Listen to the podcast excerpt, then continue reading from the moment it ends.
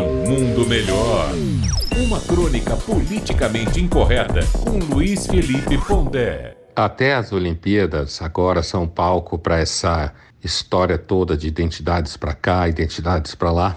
E uma discussão interessante que surgiu é sobre os uniformes dos times femininos. É claro que daqui a algum tempo, provavelmente, os times femininos serão todos compostos por mulheres trans, o que farão com que as mulheres que de fato nasceram mulheres não tenham muita condição de competir com as mulheres trans, não é mesmo? Mas deixando isso de lado e entendendo que de repente essa coisa trans, a moda passa e agora é, o não binário como categoria de disputa nas Olimpíadas. O debate acerca dos uniformes femininos é um debate muito interessante, porque a ideia é que todo mundo sabe que o esporte feminino sempre teve um fator atrativo para os homens, que era ver as meninas lindas com roupas sensuais. Mas a gente sabe que hoje em dia achar mulher um ser sensual está fora de moda e daqui a pouco vai ser proibido por lei. Mas o deslocamento, ou melhor, a alienação dos inteligentinhos com relação à realidade sempre foi muito claro, não é mesmo?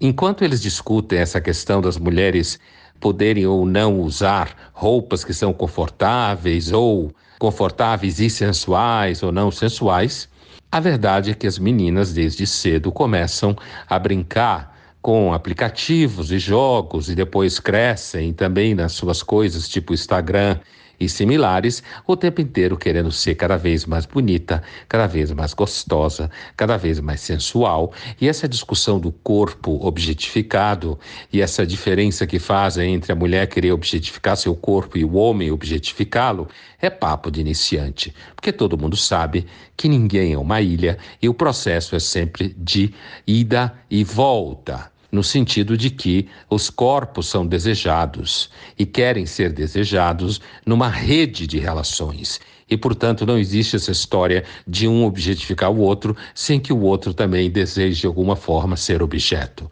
A prova é que ser objeto sexual de desejo do outro sempre foi um desejo de todo ser na face da Terra. O papo está confuso hoje em dia, enquanto se proíbe shortinhos e biquínis, do outro lado as meninas já com 10 e 11 anos já estão querendo fazer com que seu corpo pareça bem sensual. Bem-vindo ao mundo ridículo. Luiz Felipe Pondé, de São Paulo, para a Rádio Metrópole.